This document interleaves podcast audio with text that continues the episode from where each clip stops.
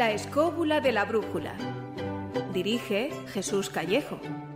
Presenta David Sentinella.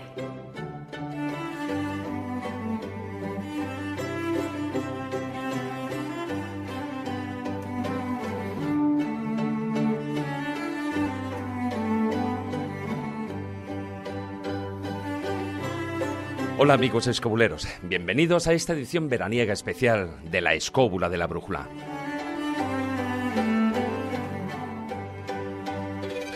¿Os habéis preguntado alguna vez de dónde surgen los mitos vampíricos y el porqué de la obsesión con la sangre?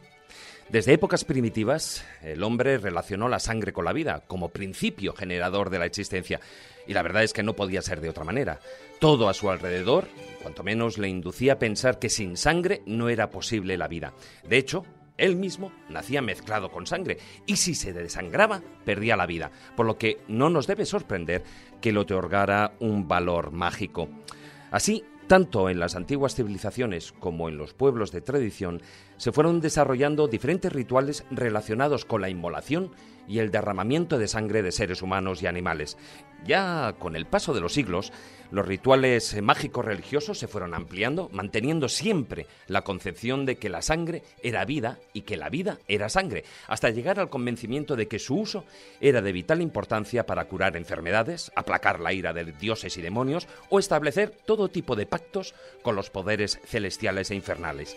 De este modo, la magia roja, es decir, la magia que conlleva el derramamiento de sangre, se convirtió en una práctica habitual y fundamental en la historia del hombre, y este hecho se refleja en sus mitos y leyendas.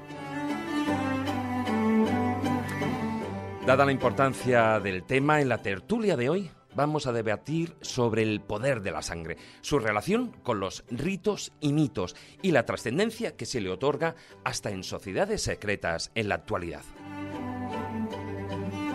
Así que, queridos amigos, una semana más arrancamos los motores de los especiales de verano de la escóbula de la brújula. Comenzamos.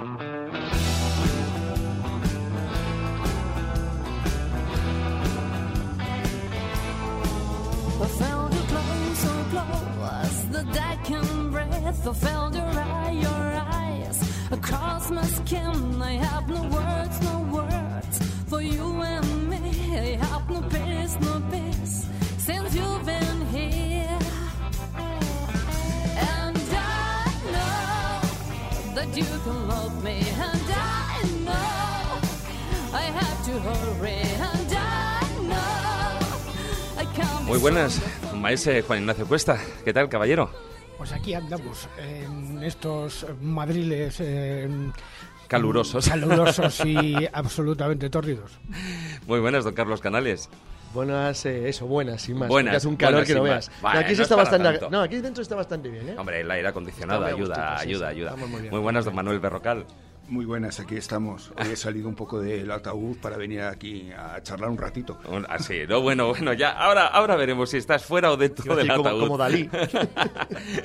Don Miguel Salas, ¿qué tal, caballero? ¿Qué tal? Aquí estamos con nuestro vasito de sangre fresca.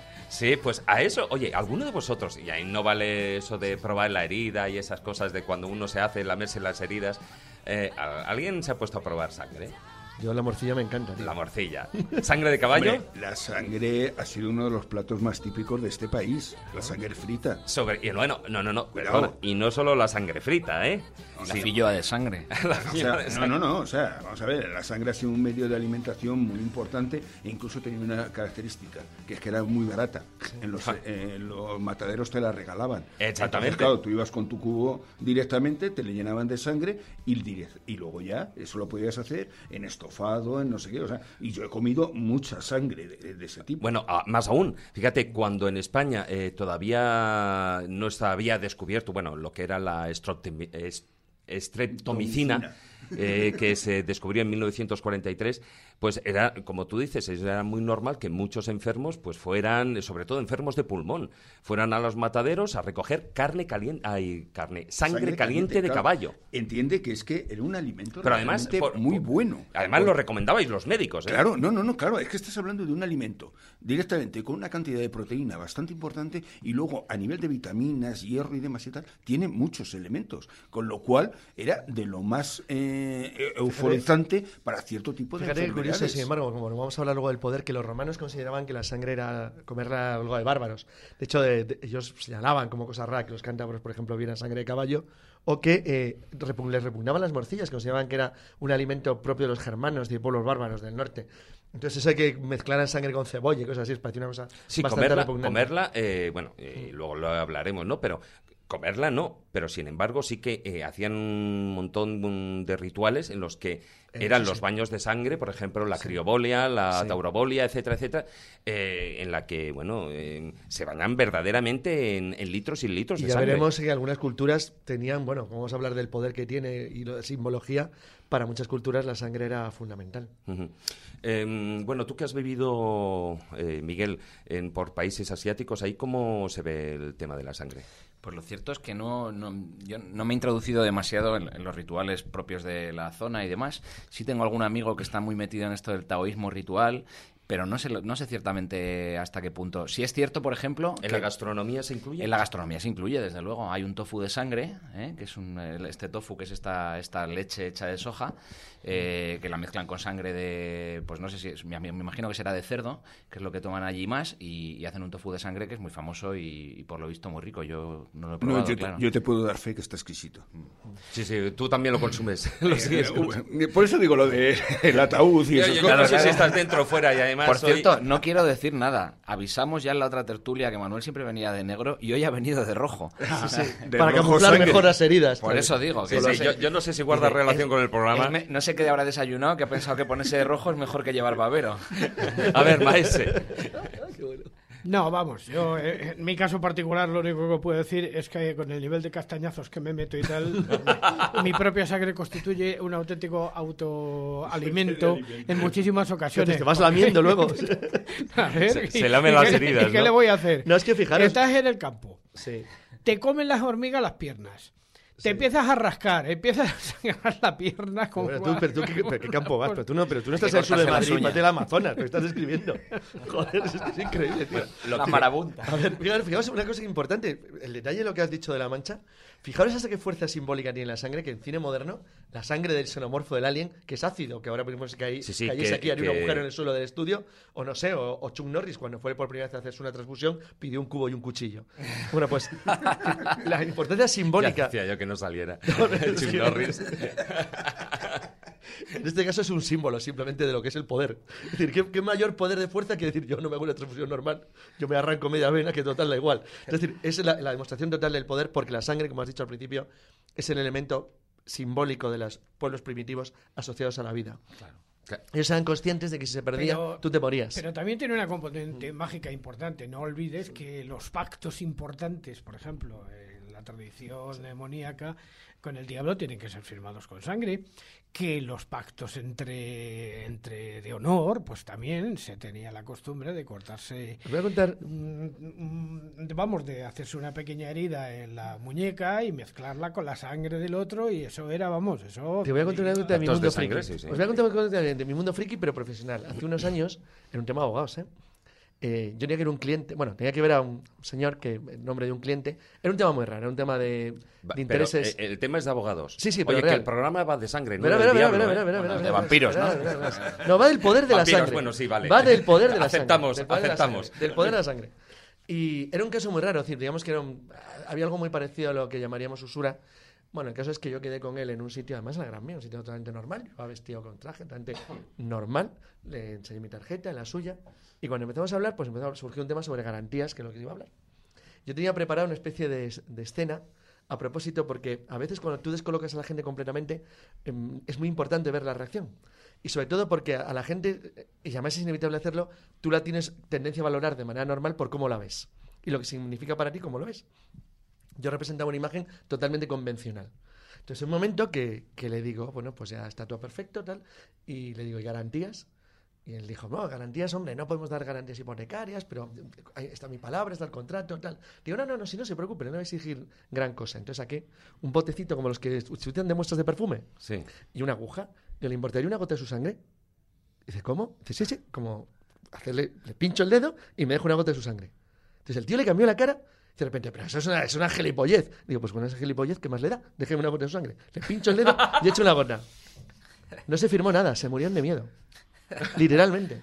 Pero literalmente, o sea, no dijeron nada y me pensé, este tío está como una puta cabra y se largaron para siempre. Pero es decir, pero, pero el ejemplo fue bueno, Bueno, a ver, porque no me extraña, ¿eh? está hecho a propósito. No, era una escena rara, pero yo quería proponer una escena rara. Vamos, eh, es de Tarantino. No, es, es- Total, claro, es una cosa más cómica en el fondo, pero, pero, decir, pero que es verdad que, que- que la sangre, el concepto, puedes pedir cualquier otra cosa. Puede asustarles o no, se pueden cabrear y te pueden partir la cara. No, pero esto es tan raro, tan extraño y tan, tan fuera de lo, que, de lo que se esperaban en el diálogo normal, que decir que eso ocurre solo porque la sangre tiene otra simbología. Claro. Otro elemento adicional que hace a la gente dudar, porque no tiene lógica en principio. de ¿Para qué coño querrá este Ah, tío? si tú- Además, si- pero es que vienes la escena si con, el bote- con el botecito de muestra del perfume. Si le pides, si le pides un, que, te pase su- que se pase un palillo por la, por Claro. la boca para Nada. coger o un trozo de uña, no se, no se igual. asusta tanto. Pero la sangre es verdad que tiene esa fuerza simbólica Bueno, de, lo- de la vida, ¿no? Lo que Eh, pasa es que él dice que iba vestido normal, pero claro, entre Iba con capa. El, hueso atravesando la nariz, las plumas y demás, el aspecto que llevaba, pues el otro se, se acojonó un poco, ¿no? A ver Ah, pero Un vestido azteca hecho con la piel de un enemigo. existe, existe un elemento que es eh, profundamente antiguo en el tema del uso de la sangre. Precisamente hoy venía eh, leyendo en el metro, según, según me acercaba a, a nuestros estudios, el principio, bueno, pues me ha dado por ahí de leer el principio de la rama dorada. Los Que es lo que lee todo el mundo del metro.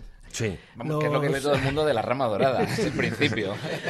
Bueno, pues este es uno de los ritos sangrientos a lo largo de la historia por la importancia que tiene, porque el principio de la rama dorada, si lo conocéis, sabéis que era el- la obligación que tenían los sacerdotes del lago de Nemi, los sacerdotes de Diana, de, de Diana de Aricio, ¿eh? que tenían la obligación de matar a su, a su predecesor ¿eh? para ellos ocupar ese puesto hasta el momento siguiente en que otro lo tenía que matar a él. O sea que había que el, tanto el sacerdote como el rey eran personajes que tenían que morir en rito cruento, ¿no? Eh, Porque posiblemente en el pasado esos ritos de la sangre eh, tenían una importancia capital a la, a la hora de entender un poquito la cultura de todos Qué aquellos gran sistema pueblos. para filtrar el nivel de Claro. políticos español actual. Debería, que bueno, a decir, españoles y de medio mundo, no nos equivoquemos. ¿eh? buenas costumbres. La raza Sí. degenera, como Y se además suele no habría que pagarles esas pensiones, todo No, son no, ventajas. claro, sería básico, ¿sabes? Bueno, pero eh, yo creo que para empezar tú ahí has dado en el clavo, Maese, en cuanto a que precisamente el, el- el poder de la sangre hay un aspecto mágico que se ha visto desde, desde, el, desde el hombre primitivo y que bien se, se utilizaba en sacrificios humanos, se utilizaba, em, digamos, eh, se incluso se llegaba a beber la, la sangre del enemigo eh, tras la victoria, eh, también se utilizaba incluso, aunque hay parte, la sangre, yo no sé si la podíamos incluir dentro del canibalismo, posiblemente sí, pero como ritual, por ejemplo... Dentro de la parte de bebida en vez de. Sí, sí, no, no, no, perdona, pero es lo mismo, es un producto humano. Sí, sí, es sí, que claro. igual, a ver, la gente Sí, se sí, cree sí. que se comen las uñas o los padrastros y no es caníbal. Pues sí, lo siento, también es caníbal. es Pero no cosa. solamente el poder, el poder de la sangre humana, eh, también la sangre de los animales siempre ha tenido una componente absolutamente religiosa. No olvidemos el sacrificio, por los sacrificios, por ejemplo, en los lugares altos de los corderos, eh, en la cultura, en la cultura Cristiana, judía eh, cristiana, o- claro. Mitraica. Judeo-cristiana, pero Sí, sí, no, ah, ahí has dado en la parte mitraica ya era así, sí. Parte judaica, ta- también la parte mitríaca, por ejemplo, los ritos de Mitra, que precisamente mm, nosotros somos un producto, esto es una cosa curiosa, de, de una decisión política que hubo en un momento dado en- para decidir entre que eh, la religión del imperio fuera la de Mitra o fuera el cristianismo. Si llegase a la de Mitra, pues seguramente hubiéramos tenido, si hubiéramos, Hubiéramos seguido tenido te- otra historia. sacrificios Bueno. humanos, No, pero es que además si la- no la- hubiera si no hubiera decidido Teodosio, el- bueno, más bien su mujer, Santa Elena, eh, se hubiera decidido por el cristianismo, ¿no? La iniciación mitraica incluía además un bautismo de sangre, es decir, se situaba al, al- al iniciando bajo un, ¿no? bajo una parrilla, encima de la parrilla Sí, había un toro y se, se- se- sí. Era el Hombre, siempre ha estado el sacrificio de... Pero, y se ha utilizado el sacrificio como vía expiatoria. Es decir, Vamos a ver, es para... que mm, siempre- lo que tenemos que determinar de alguna manera es que la sangre es como elemento de vida que es. Está asociado directamente a todo lo que es la propia vida. En nuestro mundo occidental no lo entendemos mu- mucho, pero cuando hemos- habéis comentado antes el taoísmo, en el taoísmo, claro, se establecen tres vías principalmente de lo que es el, eh, el movimiento en la vida, que es la sangre, la linfa y la energía, esa energía del chi en un momento determinado, las cuales se mueven por tres canales paralelos y que se interrelacionan entre ellos. El taoísmo te establece que el chi es el que da la fuerza a esa sangre y la sangre da la vida y la vida se limpia por medio de la linfa. Ese movimiento que nosotros le hemos perdido completamente, que estaba realmente en las antiguas tradiciones, sobre todo griega y romana en la medicina, que le hemos perdido totalmente, es algo que explica en cierto modo ese valor. ¿Por qué? Porque si tú tomas la sangre, realmente lo que estás tomando es la energía de la persona. La energía Fíjate de que el- vida. como, de no, en, no en ese sentido, pero el, el- el tema de la sangre de Cristo y la, la comunión católica cristiana sigue exactamente igual. Es que es lo mismo. Sí. Claro, Claro. la mayoría de todas las religiones, vamos a ver, si nos cogemos todas las afroamerindias, tienen la característica de que en qué se fundamentan, en la energía de la sangre, por base. Tú eres iniciado y cómo se- eres iniciado, dándote en un momento determinado esa energía que tú vas a recibir de tu pae, de tu, eh, de tu cabeza, de tu cabalgadura, de lo como lo queramos llamar, dependiendo de las diferentes eh, religiones, por decirlo así, y tú la vas a recibir a través de qué? De un animal que te presta su vía de energía, su sangre, para que tú te inicies dentro de ese ahí vienen los sacrificios rituales Efectivamente. de Tú, animales. si te tienes que iniciar, lo siento, te bañan. Te bañan en sangre. ¿Por qué? Porque es que ese animal está ofreciendo su camino de la energía mística para que te entre a ti a través de esas Es verdad, mira, el bautismo de la caza mayor, de untar en sangre a la persona que mata su primera pieza. es. Todas esas cosas son restos de tradiciones anteriores que han quedado más de tipo social, Sí. seamos sinceros, pero que realmente la energía, eh, o sea, la iniciación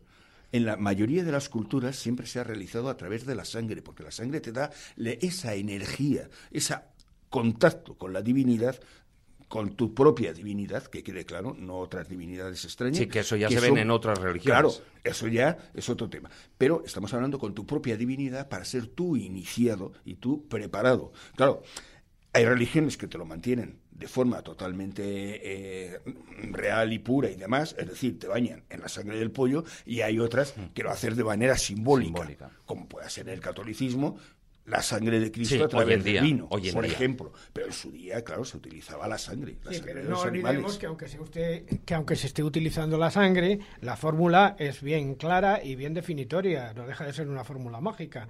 Es decir, es decir y, y esta es la sangre que será derramada por vosotros para el perdón de los pecados. O sea, que realmente... mm, Claro, es que esa es otra de las, de las partes importantes del, del sacrificio o del rito de sangre, y es la de espiar los propios pecados, de la purificación y la de, em, digamos, unirse nuevamente o, o, mm, digamos, mm, volver esa, entre comillas, amistad con Dios, ¿no? Eh, No confundamos, vamos a ver, o sea, eso es una concepción católica que hoy en día tenemos. No, pero los antiguos griegos, eh, también lo no, hacían. No, no, no, no, no. En el proceso mágico tú lo que haces es un renacimiento. Y la sangre te renace. No espías nada. Porque, vamos a ver, el concepto de pecado es un concepto católico y actual. Entendamos. Es un concepto que no ha existido en la historia, que hoy hablamos de ello como si fuera algo básico, pero que no, si no ha existido nunca. Los pecados no eran conceptos eh, establecidos. Había unas normas y los dioses tenían unas características. Eran buenos o malos dependiendo de las circunstancias. Y Hombre, los pero, hombres eran pero yo no buenos y estoy. malos. A ver, eh, tú, Pero estás utilizando pecado- el término pecado, que es un concepto cristiano. Pero, por ejemplo, el, el- el tener una falta. Em, o para, Pero y, el tener y- y una querer, falta eh, tú la pagabas en un momento determinado con lo que fuera, ¿vale? Pero tú la pagabas. ¿Me entiendes? Con un, un elemento físico. No existía un elemento espiritual. O sea, tú tenías una falta y tu pago era que te echaban, por ejemplo.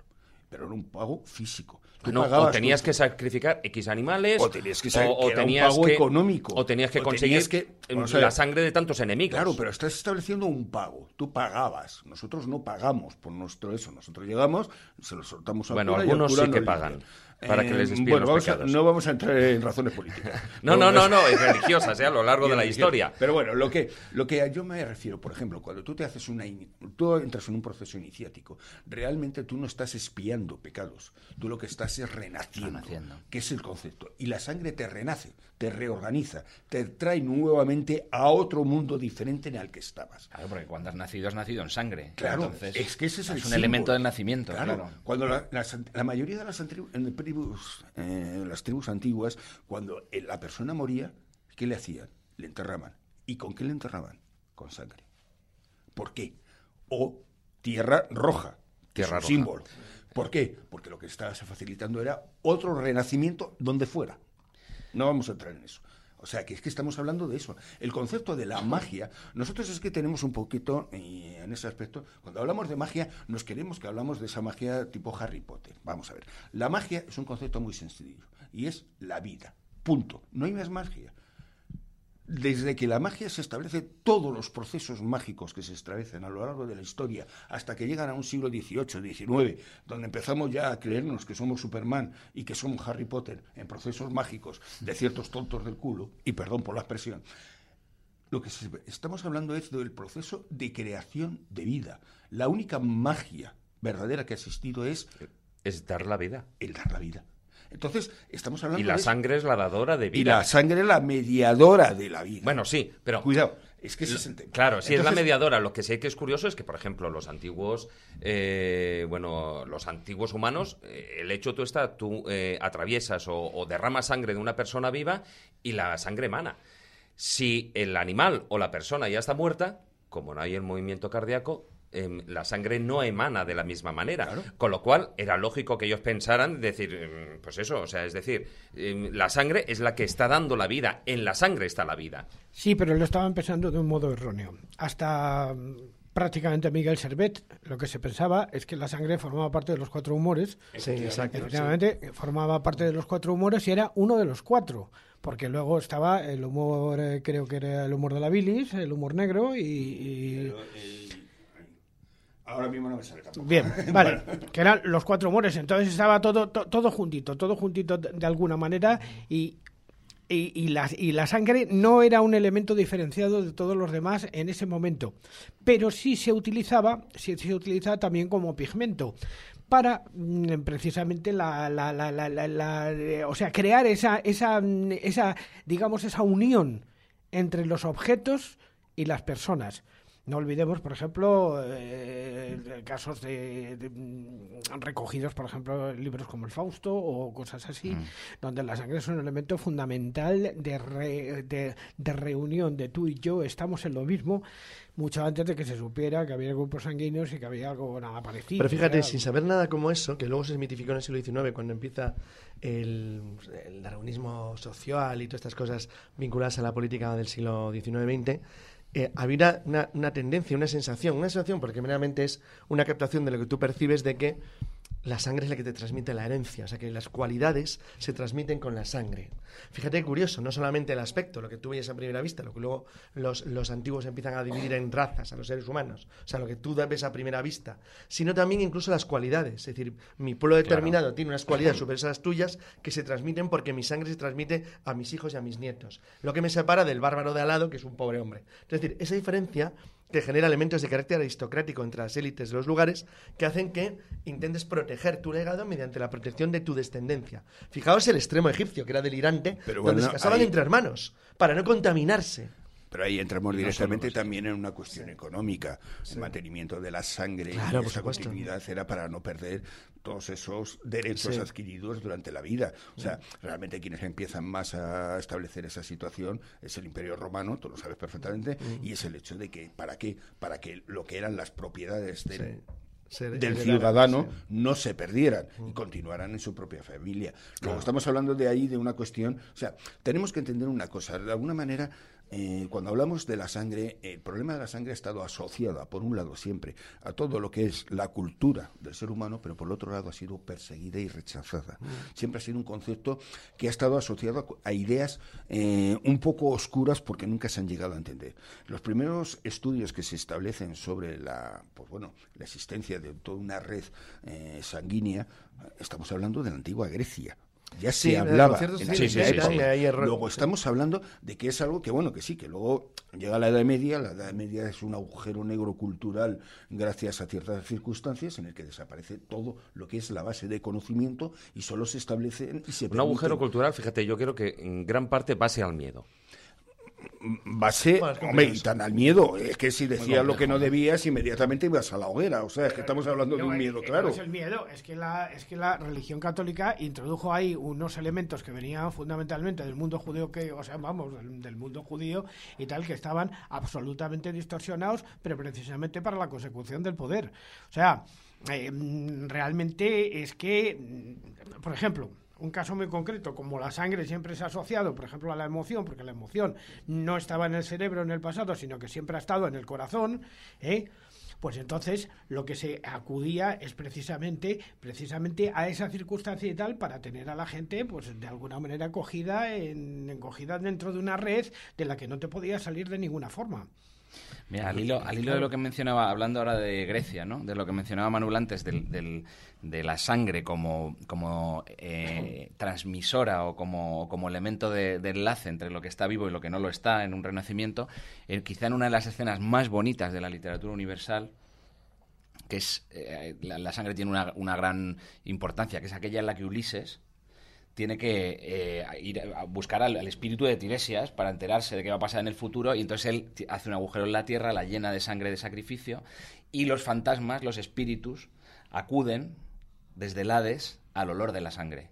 A es consumirla, porque es la vida. A, a consumir la vida. Claro, y Claro. es en ese momento maravilloso que él se encuentra con el, espe- con el, con el, con el, con el espíritu de su madre, que él no sabía que había muerto porque llevaba 10 dando años fuera de el casa. Entonces él se encuentra con el espíritu de su madre y comprende que se ha quedado huérfano y es un momento de, de un, liris- de un lirismo ¿Para, excepcional. para, ¿no? ¿Para qué crees que son los miles y miles y miles y miles? Y hablo de muchos miles de cazoletas que se practicaron en las piedras en toda Europa, Claro. desde tiempos remotos hasta prácticamente el siglo X, aproximadamente el siglo X. Pues para meter sangre y esa sangre ofrecerla precisamente eh, ofrecerla a los dioses a, la- a la- a los espíritus a quien fuera porque es que es que si nos ponemos a contar coceletas solamente en el caso de España, por ejemplo, en la parte de Extremadura, vamos a tener más de 300.000, por lo menos yo censadas tengo, pero, pero que son muchísimas más, vamos. De hecho, eh, bueno, algo parecido ya es lo que venían practicando, antes yo mencionaba con la criobolia y la, y la taurobolia. Y además, ya que estamos en Madrid, eh, parte venían por el culto a Cibeles.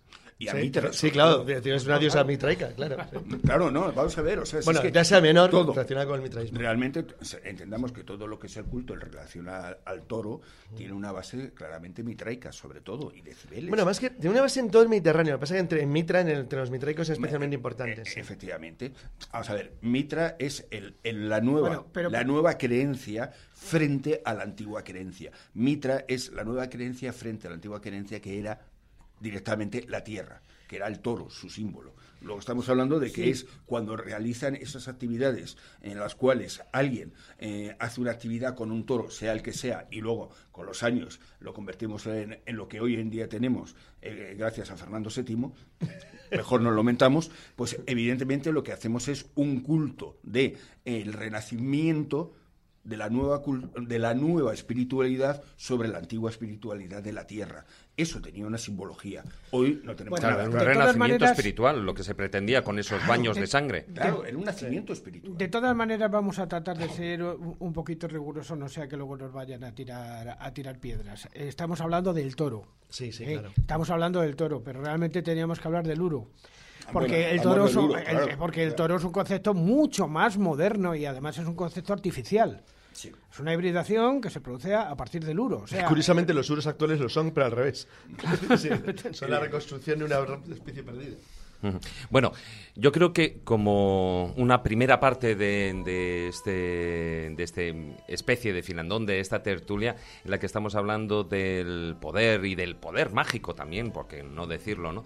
De, la sangre, em, también hay una parte que es muy importante y es todo lo que se deriva de ahí hacia, por ejemplo, los mitos y ritos, eh, en especial los mitos vampíricos.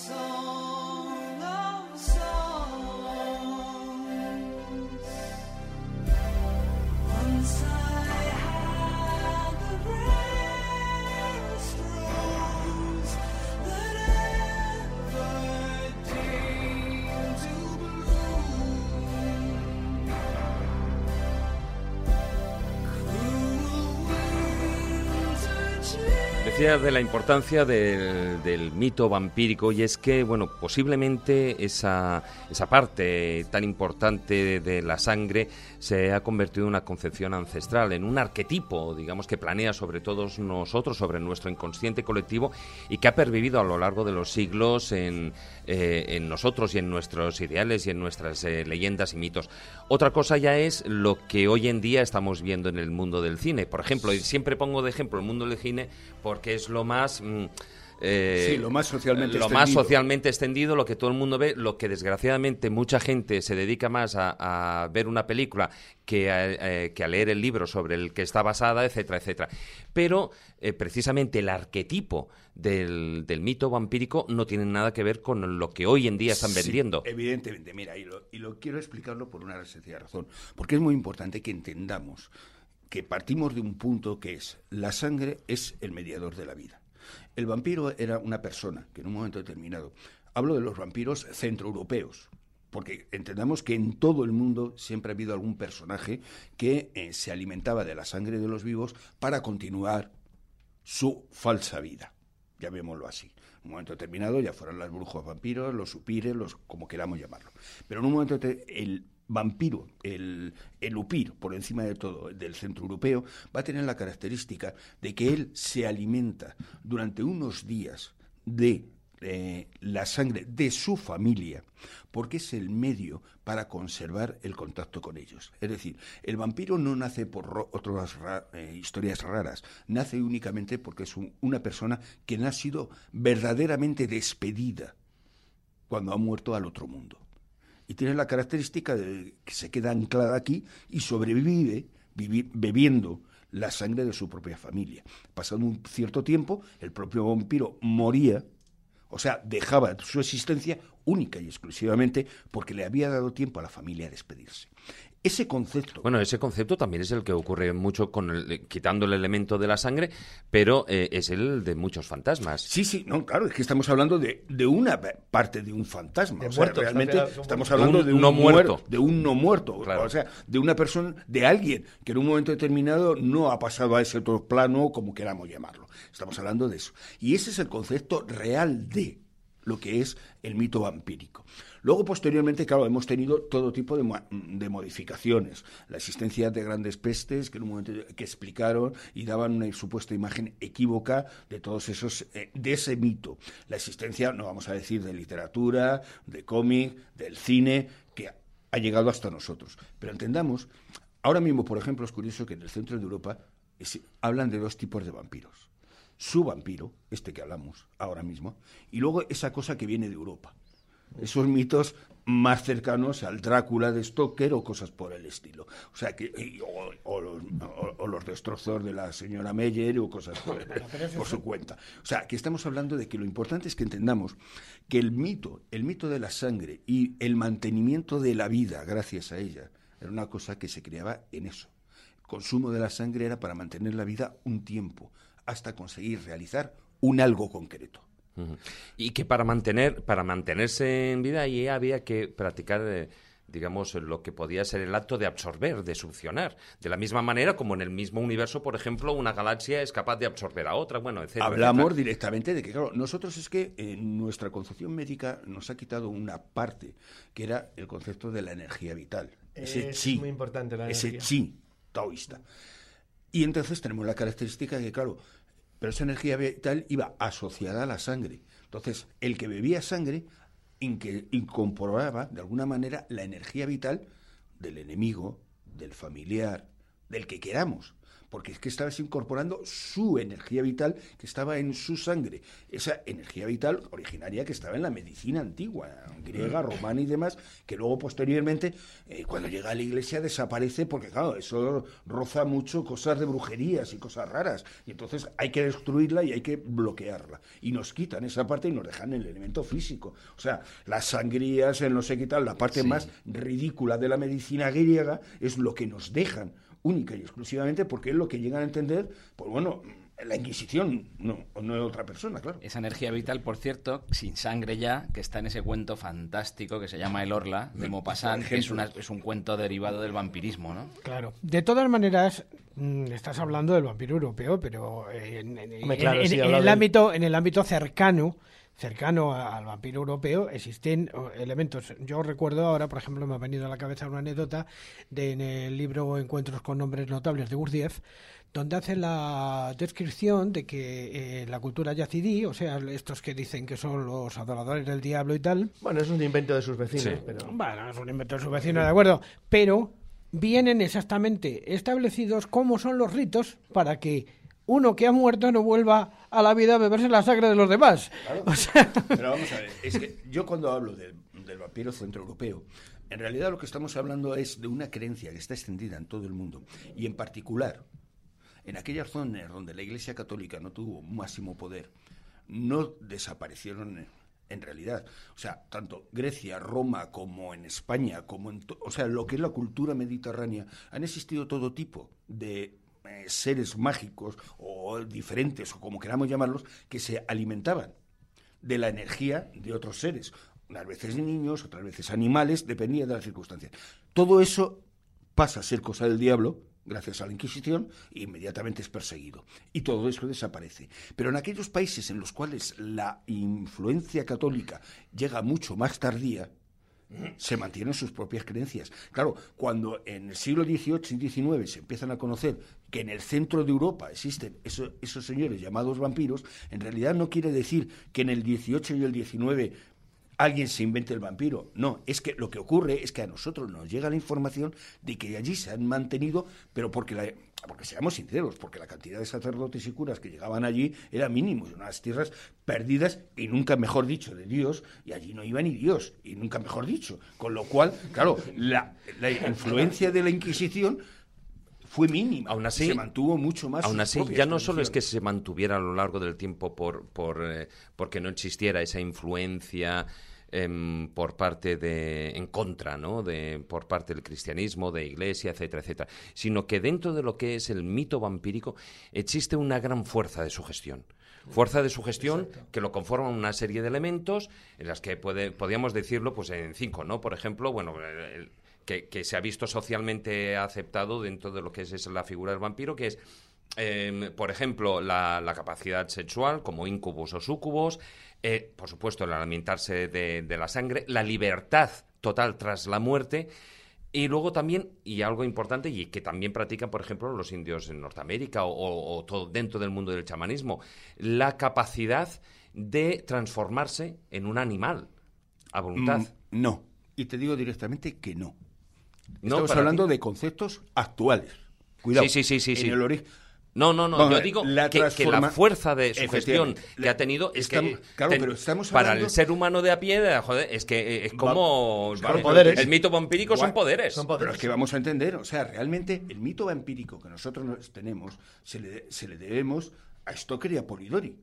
Sí. que realmente es Sí, una sí, sí. creación literaria que no tiene nada que ver con el origen. Y eminentemente romántica. Y evidentemente que responde a las características románticas. todo. Y evidentemente Claro, el caso sobre todo de Stoker muy muy bien escrita, es una novela Sí, no, no, fabulosa. Y, una y además, y además donde hacemos una traslación del ser humano a un puñetero ratón, porque realmente es a- efectivamente El es porque un puñetero de- es sí. el Nosferatu, que es, eh, un, que es un pobre es un pobre ratón, un pobre un pobre vampiro, Hombre, que pero- es pero- un, murciélago que lo que lo que pasa es que es un desgraciado que tiene que beber sangre porque si no Está, está Juan Ignacio, porque no lo pueden ver los, Bueno. los oyentes. Está Juan Ignacio haciendo la imagen de un vampiro que parece que tiene un vampirito de. Sí, sí, pobre- pobre- vampirito. De la rata con alas que le está Mira, quitando to- todo, toda la aureola a Drácula. Para comprender la evolución del mito del vampiro, hay que leer, cosa que generalmente la gente A ver, a ver, no hace. te lo voy a decir de otra Vaya. manera. Para comprender casi todo hay que leer, es un Sí, problema bueno, terrible. Hay Yo que, creo leer, que hay, eso- que, hay que leer y conviene parar antes de empezar con Crepúsculo. Evidentemente. Al crepúsculo no hay que llegar. Y si llegas a Hay ello, ir sinceramente, despacito. Eso, despacito. Entendamos. Bueno, no es el No. único, no es el único caso lo de Crepúsculo, porque no olvidemos la impagable labor de Christopher Lee, que nos Ah, eso mola mucho, por con favor. colmillos cuando realmente el mito de Nosferatu es los dos incisivos. Vamos a ver. Las guajonas canta, pero estamos hablando vampiros. Los colmillos no empiezan con el mito del vampiro. Eh, Realmente no empiezan. Los colmillos llegan cuando vosotros podéis ver las películas de Bela Lugosi. ¿Cuántos colmillos vais a ver? Ninguno. No hay colmillos. ¿Dónde empiezan los colmillos? En las versiones posteriores que se hacen en México, donde las señoras eran mucho más turgentes. Voluptuosas. Y claro, evidentemente el vampiro la clavaba, los colmillos. Vale, Ah, bueno. entendamos. Buena precisión. O sea, ese, los colmillos empiezan en las películas mexicanas y luego ya se externalizan a todo el mundo porque queda muy atractivo eso de clavarle el colmillo a la señora. La- el valor erótico del vampiro, como tú decías, eso, ¿sabes dónde empieza? En las películas porno de señores como Fe- eh, Rocco Siffredi, porque antes los vampiros no se comían un Hombre, colmillo. es que no, Ferato era imposible que ligaba, se Claro, olía mal, tenía de color verde, tenía dos dientes. a tener capacidades eróticas maravillosas con las películas porno de los raro. años 70. O sea que entendamos. Es cuando empieza a llevar la capa hacia arriba, subida. Efectivamente. Suben la capa, le suben el... Suben la capa y Vale. suben otras Y cosas. se convierten en el Pues Draco de les los telecicos. No, no, no, Hombre, no. claro. Y salen del ataúd en plena, o sea, salen así plena como, como si fuera una erección, ¿no? Güey, salen así. Eso Así, ya lo ¿no? habían Oh, hecho anteriormente, Sí, pero bueno. que inventan el, el ataúd eyectable. Sí, el ataúd, Claro. sí, sí. O sea, entendamos, claro, el problema es que tenemos que leer y conocer nuestra propia historia. El gran problema, lo que el otro día hablábamos de que la historia es una cosa que no tiene, que se enseña, que no tiene nada que ver con lo que realmente ha ocurrido, pues en este caso nos ocurre lo mismo. Para que entendamos nuestras propias leyendas, nuestros propios mitos, tenemos que tener esa mala costumbre de leer y estudiar lo que ha pasado en nuestra historia. Y entonces, claro, esto, por ejemplo, es muy fácilmente medible. ¿Por qué hoy en día los, eh, los vampiros son casi superhéroes? Porque hay- se hicieron directamente tebeos de superhéroes vampiros. Sí, pero, Vamos por- a ver, pero porque de- mola, porque mola. Es que es así, No, no, cuidado, es sencillo. cuidado, cuidado. Estamos hablando de algo de que se han ido que, haciendo verdaderas obras de arte a lo largo de la Estética, historia. claro. Claro, la tumba del eh, de Es que, a ver, ¿tú has visto algún, ¿tú has visto algún vampiro que sea feo? No, evidentemente. O sea, quitando, estamos Nosferatu hablando, de Murnau. no, no, no, claro, Bueno, el de quitando, Murnau. después de ese salto de, Joder, pero es de- que los del vampiros dos de ahora, dientes. el, el, el papanatas este que es de Swarovski, que, que resulta que no puede salir al sol porque brilla, como si fuera... un- eh, El Gusilud, ¿no? Claro, el, el, el- el Swarovski este dice, no, yo es que no salgo por de día porque brillo, claro, se me nota... Venga, hombre, no, Pero vete a entendamos, casa. los superhéroes, o sea, cuando en un momento Hombre, te- Prefiero las crónicas vampíricas, al menos con un anillito y lo solucionan, ¿no? existe una circunstancia que es, durante un tiempo, una editorial, es eh, la EC, crea toda una serie de revistas como la de, pues bueno, Historias de la tumba, todas estas, que eh, su trascendencia es muchísimo más importante de lo que creemos. Son pequeñas historias de siete, ocho páginas, en las cuales se cuentan situaciones donde se lleva el monstruo, el que sea, al mundo eh, americano. Los americanos no tienen monstruos históricos. Se los No, cargaron los con los políticos, indios. no. No, no, tienen No. monstruos- Bueno, el monstruo histórico no tienen ninguno. Se los cargaron con los indios. Lo que les queda que es el asesino en serie. Para ellos, el monstruo clásico es el asesino. Que es el suyo. Que es el suyo, claro, evidentemente. que se han y entonces, claro. Bueno, luego crearon la cosa del pantano, pero eso es una Bueno, pero no, pero bueno. Pero eso no fue americano, pero fue un eso ha mago. sido un inglés. Un inglés, sí. un inglés, O sea, una persona con cerebro. Estamos hablando de otra cosa. Pero Tiran con realmente bala. el asesino, el asesino en serio es su imagen. ¿Qué ocurre? Que claro, cogen todos los mitos eh, europeos y los llevas a Estados Unidos y los meten dentro de esos asesinos en serie. Y para ello, claro, el vampiro deja de ser un ser de la noche, no sé qué tal, se convierte en un señor que tiene una vida normal, que puede ser tu vecino, lo único que trabaja en una, pues bueno, en un banco de sangre para no matar gente y que tiene una mujer y tiene un niño.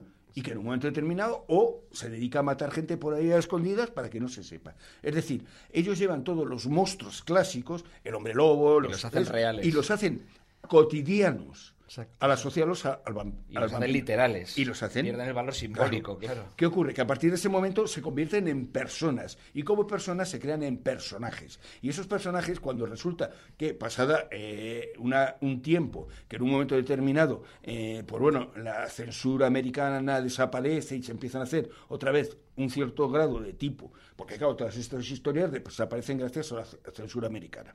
Porque se las consideraban demasiado fuertes para los niños, toda aquella historia que se montó en su momento. ¿no? Y en un momento determinado pasa el tiempo, se recuperan, pero claro, cuando recuperan, ya la gente que cuenta las historias considera que esto es lo normal. Claro. Y a partir de ahí ya tenemos ese vampiro nuestro de hoy en día, un vampiro normal que convive con nosotros e inmediatamente ¿quién se mete por medio? Hombre. DC y Marvel. Y crean vampiros super vampiros. La tumba de Drácula es recuperas a Drácula, pero es el gran superhéroe que llega en un momento determinado a tener una mujer, crea un hijo que es un ángel, que en un momento determinado crea una secta de control en el mundo. Todo eso su- suena a la situación actual que estamos viviendo. Realmente nuestro vampirismo, nuestro mito vampírico se crea en dos historias. Yo vampiro, que dibuja Tom Sutton y que eh, publica DC, y La tumba de Drácula, de Jerry Conway y Jen Collan, que publica Marvel. Y con esas dos historias nos cambian completamente nuestro mito vampírico y lo que hoy tenemos... un enorme apoyo del no cine. tiene Sí, como sí, que hombre, luego ya, claro. Es claro, que el luego cine ya la- te viene supuesto. Rice vendiéndote una historia nueva que Eso no es. nada más que Eh, volverte Eso ya, ya es Pero que meternos había- en la, en la cruenta Pero hay que- realidad, hay que eh, actualidad. pero hay que entender de verdad que es un, es un mito que ha sobrevivido, que, que se ha adaptado a las, a las necesidades, digamos, simbólicas de cada época, pero que es un mito que, tal como lo entendimos hoy, nace cuando Polidor, eh, Polidor escribe El vampiro, pues este amigo no secretario de los... De, De Lord Byron, de- que realmente lo que ¿no? nos vende es a Lord Byron. Claro, y que es un mito romántico, no en el sentido actual que le damos a la palabra romántico, sino un, se- un- un mito de la época romántica y que por otro lado es un mito de reivindicación de todo el lado inconsciente, oscuro y racional del humano que había negado la ilustración en un momento dado, ¿no? Claro, Ya. pero que además influye en otro fenómeno que este es más local y que no, pas- no pasó al, al mundo, digamos, anglosajón de una manera tan, tan violenta, por ejemplo, como se dio en el caso de España, que es el tema del fenómeno de todos los sacauntos y hombres del saco que también se alimentan, o sea, extraían la sangre de sus víctimas y tal para curar las enfermedades y todo eso. Y ese no ha pasado, eh, y eso eran seres reales, No, seres son reales. tradicionales, lo que no se ha convertido es Claro, un mito universal como ha no pasado con la, la- Lo que sí que es cierto es el concepto, como tú decías, europeo, centroeuropeo, sobre todo hasta el siglo XVIII, tal, sobre todo ese siglo de las luces, de la razón, etcétera, que incluso el mismo Voltaire, en el diccionario filosófico, él ya definía los vampiros, fijaros, eh, y lo estoy leyendo, como muertos que salían por la noche de los cementerios para chupar la sangre a los vivos. Y una vez hecho esto, regresaban a sus tumbas. Los vivos quedaban pálidos, enfermos y consumidos, mientras los muertos engordaban y recuperaban el color saludable. O sea, Qué bueno. Fíjate. Es eh, una eh, transmutación los- sí, sí, sí, sí, clarísimamente, claro. sí, Claro. muy bien. Bueno, y hablando ya que estamos en el, en el tema de la actualidad, vamos con algunos datos dentro del poder de la sangre eh, de rabiosa, rabiosa actualidad.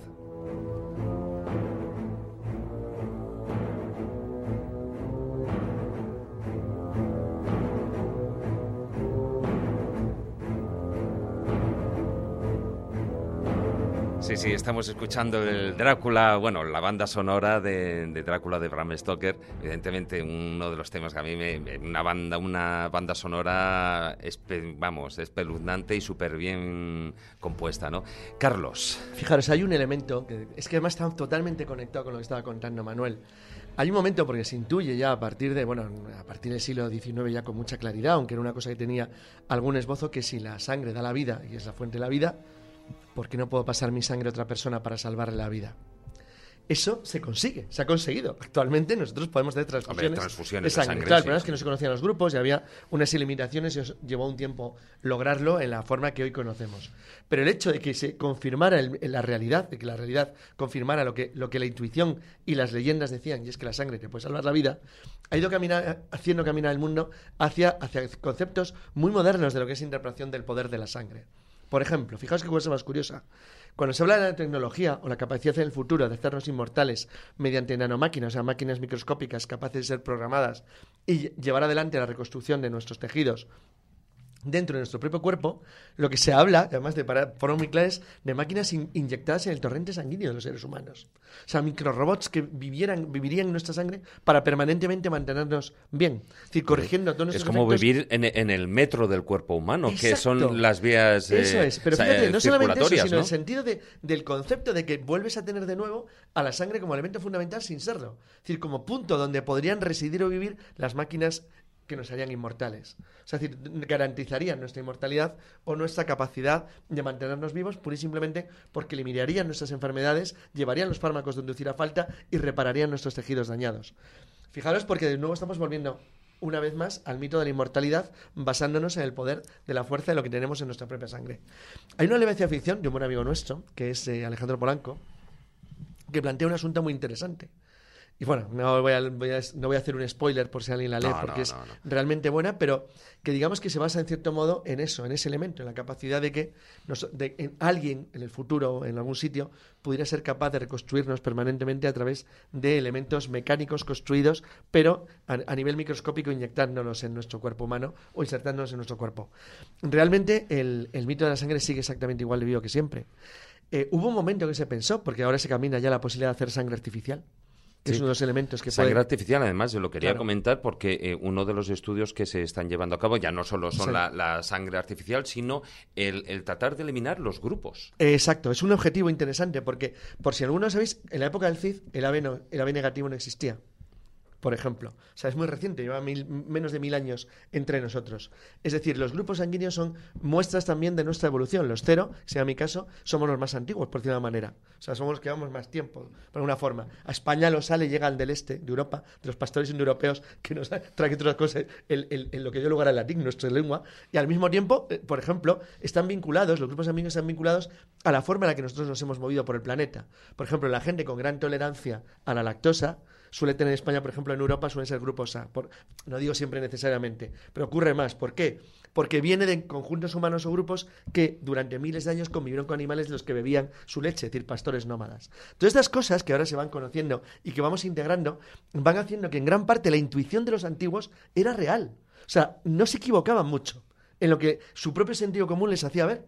Lo cual es muy interesante porque, fíjate lo que vas a decir, sangres artificiales. Es que si no, no estaríamos de los aquí. grupos, sustitución de nuestras sangres por otro mito, un mito moderno. Esto para meterlo en la parte Pero fíjate, mágica. eso además, primero nos convertiría a todos, o sea, si ya de por sí lo somos, en cierto modo, sí. ya de por sí lo somos, Sí. o sea, genéticamente iguales. Ese sería el objetivo, es decir, pero un tema de, de ir unificando a la población humana mediante elementos Con lo cual, es que fijar, es que no es ninguna fácil, tontería, es claro. que en los trasplantes Todo sea más sencillo. no habría problemas. Pero fíjate curioso. Evidentemente, claro, el trasplante se fundamenta muchas veces solamente fijaos en qué ese curioso, iba a problema, contar un el mito problema moderno. de sangre. ¿Cómo- Claro, cómo una con lo cual no tienes que eh, estar en una en lista de espera por un No, grupo pero- sanguíneo de un trasplante David de corazón de hígado. un- No, cualquiera mito- te puede ser. un mito del no solo cualquiera, sino cualquier, incluso eh, Sí. em, este em, trasplante, pero igual que la sangre ficticia. Sí, eh, crear órganos artificiales. Órganos Claro, artificiales. Órganos creados por nosotros. Pero fíjate cosa más curiosa, cómo eso se mete en el mito. Y dice, bueno, pero eso en el mundo actual civilizado, eso ya no existe. ¿Cómo que no? Vamos a contar un mito que conoce todo el mundo. La leyenda que Keith Richards se cambia de sangre cada cierto tiempo. Por ejemplo, no, es que se droga mucho, pero como va a Suiza, a una clínica misteriosa donde le vacían de sangre y le ponen otra nueva. Entonces, pues eso Sí, está sí. totalmente arraigado como leyenda Pero urbana. eso se ha dicho de todos, de- bueno, de un montón de famosos, ¿eh? Fíjate que disparate más monumental, pero están convencidos de que. o sea, hay mucha gente convencida de que se va a Ah, cierto pero tiempo de, y le cambia la sangre. Lo de este es incomprensible, o sea, eh, eh, francamente.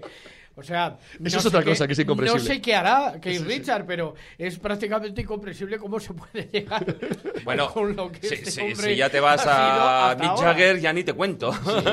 Pues fijaos que, que precisamente hablando de este, de este tema de la sangre sintética y demás, cómo eh, eh, de nuevo este mito vampírico relacionado con la sangre se adapta, hay dos dos eh, productos cinematográficos muy interesantes que luego se desarrollan cada uno a su manera, pero que el punto, el punto de inicio es muy interesante, que son opuestos, ¿no? El primero de ellos es el famoso True Blood, ¿no? Esta serie que han sacado, en la que se, se inventan una sangre sintética y entonces los vampiros salen del armario, dicen, pues ya que podemos beber la sangre como si fuera Coca-Cola y no tenemos que matar, pues queremos ser ciudadanos con derechos. Y luego está otra película que se llama Daybreakers, que es una película en la que sale Ethan Hawke, en la, eh, Hawke, perdón, en la que los vampiros son ya tantos que ante una cuestión de una crisis alimentaria, pues no hay sangre para todos, deciden estabularnos, que es lo que hemos hecho nosotros con los animales. ¿eh? ante la sobre- sobrepoblación mundial. Entonces, ¿cómo ese mito vampírico se adapta precisamente a los posibles avances tecnológicos ¿no? y a la situación mundial actual, ¿no? que es la de la sobrepoblación y, la, y la falta de comida? ¿no? Es muy interesante ¿no? este tema. Madre mía, Manuel, ¿tú cómo lo ves? Como un médico. Yo te digo una cosa muy co- concreta. Vamos a ver, o sea, la ciencia sin duda alguna con el tiempo mm, seguirá facilitándonos la vida como lo ha estado haciendo hasta ahora. O sea, entendamos que nosotros somos producto de nuestra ciencia. Los que estamos aquí, eh, por lo menos un par de ellos, en otra época no estaríamos. Eso que quede muy claro. O sea, y no es por señalar a nadie. Pero eh, que quede muy claro la situación. Perdona, será? a, a ver, a Matusalén no lo mires, porque Matusalén, ma- maese Matusalén ya está por encima del bien y el mal. Es, tiene el don de la inmortalidad. Pero bueno, pero lo que quiero decir... Como los vampiros. Pero Como gracias, no, pero Pero en, en sí, su no, caso, pero en es su caso no tú. gracias a la sangre, sino a su guitarra, que es Eso diferente. claro. La música también eleva el espíritu. Hay que ser Ahí sincero, estamos. que- hay que decirlo. Pero la realidad es que tenemos el hecho de que eso es una. Es algo que van haciendo y manteniéndose más por una razón. Porque si te das cuenta, cada vez tenemos más miedo a morir. La muerte es algo que nos molesta. Es la mayor equivocación que hace el ser humano. Cuando una persona se muere, en el fondo, ¿qué hace? Que pobrecito se ha ido y qué daño ha hecho a la familia que se han quedado aquí y ahora le recordarán.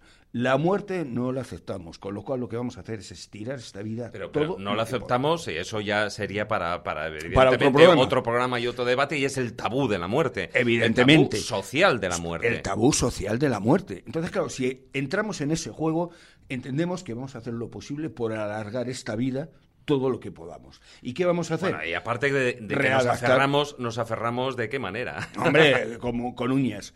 Y lo que vamos a hacer es directamente es eso, por todos los medios, Sí. atacar, conseguir vivir el más tiempo Que posible. se ha convertido en efectivamente el objetivo, esencial. En el esencial. objetivo No, no, esencial. La pérdida, la pérdida de la muerte, como no considerar algo natural, cuando es la- lo más natural del mundo. Claro, es, que algo curioso. realmente nosotros no nacemos, empezamos a morir. Claro. O sea, Es- que es- quede claro. A ver, es que es eso, es la cita ineludible. Yo esa- frase siempre la digo, la cita ineludible que todos tenemos y para las cuales y para la cual muy pocos nos preparamos. Como aquel famoso epitafio, creí que era inmortal, me equivoqué.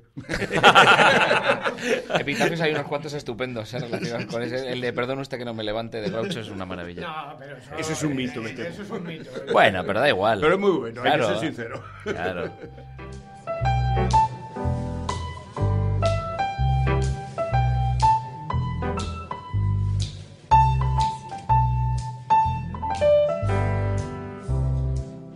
Sometimes I feel I've got to run away,